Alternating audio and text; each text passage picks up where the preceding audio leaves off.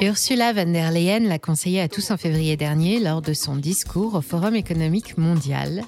Pour continuer à coopérer dans un monde fragmenté, il faut former de nouvelles alliances stratégiques entre les pays qui partagent les mêmes objectifs et les mêmes valeurs, ou resserrer les liens des partenariats qui existent déjà. Et dans la famille des alliances qui marchent, aujourd'hui, je vais vous parler du petit poussé asiatique, l'ASEAN, en français l'ANAS, l'Association des nations de l'Asie du Sud-Est. Dans ce monde en effet plus fragmenté que jamais, avec d'un côté les pays de l'OTAN et leurs partenaires rassemblés autour de l'Ukraine, de l'autre la Russie et ses partisans, et en face ceux qui refusent de prendre position et souhaitent continuer à travailler avec tout le monde, les traités et alliances n'ont jamais eu autant d'importance. L'ASEAN a été fondée à la fin des années 60 par des pays qui partagent des intérêts communs, mais aux économies et aux modes de gouvernance très différents. Et en 2015, elle est aussi devenue une véritable communauté économique. Elle rassemble 9% de la population mondiale. Elle constitue aujourd'hui le cinquième plus gros bloc économique de la planète, derrière le Japon, la Chine, les États-Unis et l'Europe.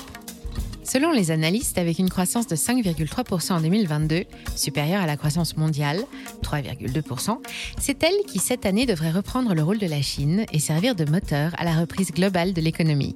Alors forcément, entre les conséquences de la guerre en Ukraine et le basculement des rapports de force mondiaux, elle est très courtisée et nous allons voir ensemble pourquoi et comment dans quelques minutes.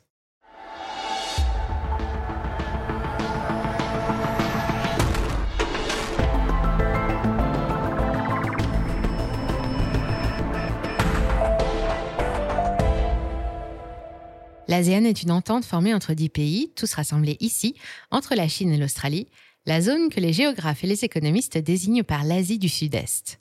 Chacun d'entre eux présente des données sociales et des fondamentaux économiques différents, et tous ne sont pas du tout au même stade de développement. Parmi les membres considérés comme les plus fragiles ou catégorie des pays les moins avancés, il y a la Birmanie, le Cambodge et le Laos. Le Vietnam et les Philippines sont un cran au-dessus. Ils font partie des pays dont le PIB par habitant est compris entre 2000 et 3000 dollars par an. Ensuite viennent trois pays dits à revenus intermédiaires, Thaïlande, Malaisie et Indonésie. Enfin, les hauts revenus sont représentés par Singapour, deuxième économie plus libérale au monde, et par Brunei, un micro-État situé au nord de l'île de Bornéo. Aujourd'hui, l'ASEAN représente près de 9% de la population mondiale et rassemble un peu moins d'habitants qu'en Europe. Sa croissance défie la conjoncture et les crises, plus 3,1% en 2021, plus 5,3% en 2022, et le FMI attend le même score en 2023. À l'exception du Laos et de la Birmanie, tous les membres de l'ASEAN affichent une croissance comprise entre 3,2 et 8% en 2022 et qui devrait donc rester soutenue en 2023, supérieure à celle de la Chine. Les pays les plus dynamiques sont sans conteste les Philippines, l'Indonésie, le Cambodge et surtout le Vietnam, qui devraient tous voir en 2023 leur économie croître de plus de 5% Parlons d'abord du champion régional, le Vietnam. 98 millions d'habitants et un PIB par habitant de 3 718 dollars qui le classe normalement parmi les pays à revenus intermédiaires. Il profite d'une politique de montée en gamme de son outil de production qui s'oriente progressivement vers d'autres branches que le textile, comme l'électronique. Il dispose aussi d'un fort potentiel agricole et il est devenu en quelques années seulement le plus gros fournisseur mondial de crustacés d'élevage. Mais face à un tel succès, pas sûr que les autorités gardent la tête froide. La corruption est la norme et le manque de transparence est une marque de fabrique du Parti communiste au pouvoir depuis la fin de la guerre, et il y a de quoi créer de la méfiance chez les investisseurs étrangers.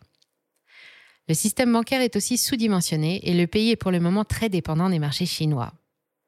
Son voisin, le Cambodge, l'est tout autant, mais il dispose lui aussi de plusieurs atouts. D'abord, il abrite des merveilles comme la ville de Batabang et son train en bambou, les gigantesques tours du temple d'Angkor ou le monastère de Taprom, dont les pierres disparaissent sous les énormes racines aériennes des arbres qui ont envahi les lieux, et son potentiel touristique est encore largement sous-exploité. Ensuite, et même si son économie est toujours trop dépendante de ce seul secteur, l'industrie textile s'est modernisée et offre dorénavant plusieurs niveaux de qualité qui permettent aux exportateurs cambodgiens d'améliorer leur valeur ajoutée. Le FMI attend que le développement du pays se poursuive en 2023 avec une croissance de 5,6%, un poil au-dessus des perspectives de l'Indonésie qui attend plus 5,1%. L'Indonésie est l'un des cinq pays membres fondateurs de l'ASEAN et c'est aussi le plus peuplé avec 274 millions d'habitants. Elle représente un vaste marché intérieur, hélas fragmenté par de nombreux conflits ethniques. Le tourisme se développe mais l'archipel manque encore d'infrastructures et reste aussi dépendant de la Chine commercialement. Enfin, les Philippines font elles aussi partie des membres fondateurs et leur économie affiche une santé de fer. Avec 110 millions d'habitants, un taux de pauvreté en baisse et une croissance de 7,1% en 2022, il n'y a que l'inflation élevée qui puisse rebuter les investisseurs alors que l'archipel en aurait bien besoin. Comme l'Indonésie, son territoire est situé dans une zone où les catastrophes naturelles sont fréquentes, et elle peine aussi à se défaire de son image de plateforme asiatique pour le blanchiment facile d'argent douteux. L'autre spécialité des Philippines, la mangue, oui, mais aussi l'externalisation des processus, ou BPO pour les anglo-saxons, un secteur florissant avec l'habitude prise par les sociétés de confier des tâches à des prestataires externes pour se libérer du temps utile aux affaires. Ça peut être la gestion des salariés, celle de la flotte automobile ou la maintenance du parc informatique, par exemple. Le membre actuellement le plus fragile de l'ASEAN est situé tout à l'ouest du bloc asiatique, c'est Myanmar, l'ancienne Birmanie. 53 millions d'habitants produisent chaque année seulement 1217 dollars de PIB chacun. Son économie s'est effondrée après la crise sanitaire et un coup d'État, qui a rendu le système politique instable et entraîné la suppression des aides internationales. Comme au Vietnam, les infrastructures et le système financier birman sont sous-développés et le pays figure toujours sur la liste noire du GAF, le groupe d'action financière qui pourchasse ce qui alimente les comptes bancaires du terrorisme. Mais le Myanmar ne manque pas de potentiel. Or, cuivre, rubis, jade et même pétrole et gaz. Une population jeune et de bonnes terres aptes à être cultivées laissent espérer un avenir meilleur si toutefois le climat intérieur s'apaise et le gouvernement se stabilise. Plus de 130 ethnies se partagent le territoire et les affrontements sont encore trop nombreux. La différence est flagrante entre le Myanmar ou le Laos et les deux membres les plus puissants de l'association, tant en termes de fondamentaux économiques que de perspectives. Il s'agit de Singapour et du Sultanat de Brunei. Singapour ne représente que 8% de la population de l'ASEAN, mais chaque habitant de la cité-État produit près de 73 000 dollars de PIB annuel. Singapour est une des plaques tournantes de la finance en Asie-Pacifique. La Singapore Exchange, ou SGX, est en lien direct avec la bourse de Londres, celle de Bombay et avec les bourses australiennes et américaines. Son climat pour les affaires est réputé excellent. On l'appelle même la Silicon Valley de l'Asie du Sud-Est. C'est le premier exportateur de capitaux grâce à ses fonds souverains. Son industrie à forte valeur ajoutée domine l'ASEAN et c'est non seulement un centre financier dopé aux investissements étrangers, mais également une escale incontournable pour les transports maritimes. Mais Singapour a aussi des points faibles. D'abord, sa dépendance aux importations énergétiques et alimentaires. Les besoins de base ne sont absolument pas couverts par les productions locales et l'île est vulnérable à la hausse des prix, un phénomène bien visible l'année dernière avec une inflation supérieure à 6% et qui devrait rester élevée cette année.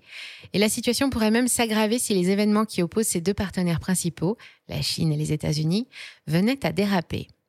Un peu plus à l'ouest, au nord de la Malaisie, l'autre micro-État, Brunei, est une monarchie qui vit de ses rentes pétrolières depuis 1929. Il abrite une population de 433 000 habitants sur un bout de terrain grand comme le département français de l'Ain, dont 75% sont toujours recouverts par la jungle. Son système social est très évolué. Il n'y a pas d'impôts, les soins sont gratuits, l'éducation aussi, jusqu'aux études supérieures, grâce au pétrole. Mais dernièrement, ses revenus ont eu tendance à baisser. Les comptes publics sont en déficit d'un milliard 100 millions de dollars en 2022, soit 7,8% de son PIB, et avec une croissance de 2,3% seulement attendue en 2023, Brunei doit absolument trouver d'autres sources de revenus pour maintenir son niveau de vie. Voilà donc l'ASEAN, dix pays, des républiques, des monarchies, des pays riches et des pays pauvres, tous ou presque soumis au dérèglement climatique, aux catastrophes naturelles, aux inégalités sociales, à la corruption des sphères politiques, au sous-développement des infrastructures énergétiques et dépendant de l'aide extérieure de la Chine principalement. Mais ensemble, ils réalisent en 2022 3 388 milliards de dollars de PIB, l'équivalent de l'activité du Royaume-Uni contre seulement 30% à la fin des années 80. Les services financiers en représentent la plus grosse partie, tirée vers le haut par Singapour et qui pèse près de 37%. Ils sont suivis par les communications, l'industrie et l'immobilier. Le virage numérique est aussi attendu dans le courant de cette décennie avec un marché qui devrait augmenter de 20% chaque année jusqu'en 2025, selon les estimations du ministère de l'économie et des finances. Ressources minières ou agricoles comme le riz, la canne à sucre, le manioc, le caoutchouc, une population jeune, à l'exception de Singapour, de la main-d'œuvre bon marché, la montée en gamme dans les exportations avec de l'électronique, des pièces de voiture, des machines, des services innovants, la zone, les pays de l'ASEAN ne manquent pas de potentiel et guidés par le libéralisme, ils sont bien intégrés dans les échanges et participent à la chaîne de valeur mondiale. La plupart d'entre eux siègent à l'ONU, à l'OMC, et leur adhésion à l'ASEAN leur offre une crédibilité en plus sur le marché international. et c'est sur eux que reposent aujourd'hui tous les espoirs de la reprise économique mondiale. Quand ils se sont rassemblés pour la première fois en 1967, ils n'étaient que cinq pays asiatiques, Singapour, l'Indonésie, la Malaisie, la Thaïlande et les Philippines, pour qui la montée du communisme et les conflits locaux fréquents s'opposaient bien trop souvent à leur bon développement économique. Le 8 août, les ministres des Affaires étrangères des cinq pays fondateurs signent la déclaration de Bangkok avec un double objectif, pacifier la zone en favorisant les échanges diplomatiques et se protéger du communisme. Nous sommes alors en pleine guerre froide et la répression anticommuniste organisée dans ce que l'on appelle alors l'ASA, l'Association sud-asiatique, leur assure le soutien d'un allié de poids, les États-Unis. Mais déjà, pas question de prendre position, et pour éviter de s'impliquer, la déclaration de Kuala Lumpur signée en 1971 proclame la neutralité de ses membres. En 1976, c'est la naissance officielle de l'ASEAN et du traité d'amitié et de coopération en Asie du Sud-Est document fondateur de l'Alliance pour une coopération commerciale et sociale, pour le développement de l'identité régionale et pour la résolution des conflits par la négociation et non plus par les armes. Au début des années 80, l'ASEAN va gagner sa place sur l'échiquier international grâce à sa gestion de la crise cambodgienne. En 1973, le Vietnam a envahi son voisin, une occupation illégale qui va durer près de dix ans. L'ASEAN s'oppose à l'action vietnamienne dans une action coordonnée et isole le pays avec l'aide de la communauté internationale jusqu'à ce qu'il accepte de retirer ses troupes. Le succès est tel qu'en 1995, 11 ans après Brunei, le Vietnam rejoindra l'Alliance. Cette décision marque aussi une nouvelle volonté de cohabiter pacifiquement avec toute la région, même les régimes autoritaires comme en Birmanie, et même avec les républiques communistes, avec le Laos et le Cambodge, qui viendront compléter les rangs à la fin des années 90 l'Asie du Sud-Est devient une zone de libre-échange, l'AFTA, qui prévoit qu'à l'horizon de 2003, il n'y aura plus aucune barrière tarifaire entre ses membres. Elle offre aussi des conditions idéales pour les affaires, avec notamment une main-d'œuvre bon marché et une réglementation du travail avantageuse pour les multinationales. Dans les années 80, la région est très populaire. Le Japon, puis le Royaume-Uni, les États-Unis, Taïwan et même la Corée y installent leurs usines et elles bénéficient d'un flux important de capitaux étrangers. Les économies se libéralisent, c'est un immense marché qui ne demande qu'à être contenté et les dépenses publiques stimulent l'emploi. La population augmente plus vite qu'en Europe et aux États-Unis. On parle de miracle économique asiatique par analogie au miracle chinois. Sur le plan international, un premier accord de coopération transcontinentale est signé en 1989 avec l'Europe, le Canada, le Japon, les États-Unis et la Nouvelle-Zélande. Mais en 1997, la zone est touchée par une première crise économique majeure resté dans les mémoires sous le nom de la crise asiatique et qui a refroidi les investisseurs les plus aventureux. Avec la libéralisation économique et l'afflux de capitaux, la dette des pays de la zone a augmenté et les taux de change des monnaies locales se sont retrouvés dangereusement surévalués. C'est le BAT, la devise thaïlandaise alors indexée sur le dollar américain, qui s'effondre la première, avant que la crise ne se propage dans toute l'Asie, frappant plus durement les principaux partenaires de la Thaïlande, la Malaisie, les Philippines et l'Indonésie, ce que l'on appelle les tigres asiatiques, ici tous membres de l'ASEAN. Toute la région va souffrir d'une grosse perte de confiance quand la crise va s'étendre aux bourses et au système financier. C'est la panique générale, les balances commerciales plongent dans le rouge, les faillites s'enchaînent, le taux de chômage explose et les capitaux fuient. Fin 1997, d'autres pays émergents sont touchés à leur tour, comme l'Inde, l'Argentine, le Brésil ou la Russie, qui regardent son rouble plonger. La demande mondiale de biens stratégiques ou alimentaires ralentit fortement et les prix du pétrole et des matières premières chutent. Pour régler le problème, une partie des économistes recommande de laisser le marché des changes se dégonfler et le tout s'équilibrer naturellement. Finalement, le FMI décide d'intervenir via des subventions versées aux pays demandeurs, en tout presque 100 milliards de dollars, mais il impose en échange des mesures qui ont contribué à détruire la structure économique d'une partie des pays membres, ce qui aggrave la situation. La même année, l'ASEAN constate qu'elle ne peut pas s'en sortir seule. Le plan du FMI ayant échoué, elle se tourne vers son dernier appui, la Chine, qui de son côté s'est plutôt bien tirée de la crise. Les dirigeants chinois, japonais et sud-coréens rencontrent une délégation menée par le secrétaire général de l'ASEAN et décident de former ensemble une nouvelle entité, l'ASEAN plus 3. La Chine a participé activement à stabiliser la situation monétaire en refusant de dévaluer le yuan pendant la crise. À cette occasion, Pékin n'avait pas manqué de rappeler que la tâche la plus urgente était de contrôler et de surveiller les flux de capitaux à court terme. Mais l'intervention chinoise a permis de restaurer la confiance mondiale. En pratique, chaque année, les représentants de chaque pays se réunissent pour discuter de questions locales, lors d'un sommet organisé chaque fois dans un pays différent. Et chaque année depuis 1998, la Chine, le Japon et la Corée du Sud viennent compléter les rangs des dix autres membres officiels. En 2010, un accord de libre-échange entre la Chine et les membres de l'ASEAN supprime 90% des barrières à l'importation. Et cinq ans plus tard, la communauté économique de l'ASEAN voit le jour. En 2020, elle est étendue à l'ASEAN plus 3, mais aussi à l'Inde, à l'Australie et à la Nouvelle-Zélande. Mais l'Amérique reste à l'écart. C'est pourtant le partenaire historique de la zone. Les liens s'étaient même resserrés sous la présidence de Barack Obama avec le programme de coopération économique Pivot to Asia. Mais l'indifférence de la présidence suivante menée par Donald Trump, puis les conséquences de la guerre commerciale sino-américaine, ont conduit la région à prendre de la distance avec Washington. Elle tient, quoi qu'il en soit, à respecter son principe de neutralité, toujours en vigueur depuis la déclaration de Kuala Lumpur. Lors du dernier sommet qui s'est tenu au Cambodge en novembre 2022, l'ASEAN a rappelé que ses membres se refusaient toujours à prendre position dans le conflit russo-ukrainien ou dans la nouvelle guerre froide qui oppose les États-Unis à la Chine. L'ASEAN a d'ailleurs récemment bien plus profité de la croissance chinoise que des perspectives offertes par les États-Unis, et 50% des échanges entre pays membres ont lieu à l'intérieur de l'ASEAN plus 3. Le revers de la médaille? Une partie de ses membres est aujourd'hui très dépendante de la Chine, qui investit massivement dans les infrastructures nécessaires à ces nouvelles routes de la soie, pendant qu'une autre partie, notamment les pays communistes ou les démocraties, reste opposée aux idées chinoises. Le 30 mars dernier, l'ASEAN a fait un dernier pas dans la direction de l'alliance des pays rassemblés autour de la Chine, avec une décision qui a fait l'effet d'une bombe sur le marché d'échange. Pour favoriser les monnaies locales, réduire les risques extérieurs et améliorer la résilience économique, il fallait se libérer de la dépendance au dollar américain. Les sanctions visant à isoler la Russie et ses alliés du système financier international ont surtout forcé les pays neutres à se réorganiser pour pouvoir continuer à échanger et à se développer.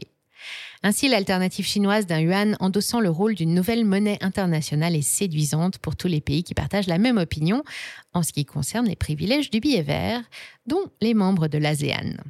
La Banque centrale des Philippines a déclaré qu'il était grand temps que le commerce international ne soit plus dominé que par le dollar. Quant au ministère des Finances indonésien, il a confirmé la décision de l'ASEAN de purger la devise américaine.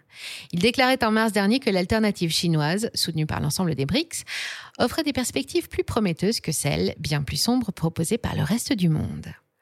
Et quelques jours plus tard, début avril, la Chine et la Malaisie discutaient déjà du futur Fonds monétaire asiatique spécialement créé pour se sevrer définitivement du billet vert. Alors, sachant tout ça, et comme nous sommes sur Money Radar, nous nous sommes évidemment posé la question faut-il investir dans les pays de l'ASEAN? Oui, le potentiel est énorme, mais attention aux aléas politiques, aux catastrophes climatiques, à la dépendance chinoise, aux économies peu diversifiées du textile ou du pétrole, aux besoins colossaux en infrastructures, à la pénurie de main-d'œuvre et aux inégalités sociales. Vous le savez déjà, qui dit rendement élevé dit risque élevé. Encore que, rendement élevé, pas vraiment, puisque l'indice MSCI ASEAN, qui représente 85% des entreprises de la zone, a progressé de près de 54% en 15 ans, contre plus de 370% pour le SP500. En revanche, si sa courbe suit plus ou moins celle du MSCI marché émergent, elle le surperforme régulièrement pour un risque quasiment identique. Si la zone ne manque pas de perspectives ni de ressources, miser sur l'Asie du Sud-Est ne doit s'envisager que dans le cadre d'une stratégie de diversification très étudiée. Soyez donc très prudent et faites-vous accompagner si vous n'êtes pas sûr de vous. Merci d'avoir suivi cet épisode jusqu'au bout. Si ça vous a plu, on compte sur vous pour le partager autour de vous. Laissez un like ou une bonne note et vous abonner pour être informé des prochaines sorties. Et moi, je vous dis à très bientôt sur Money Radar.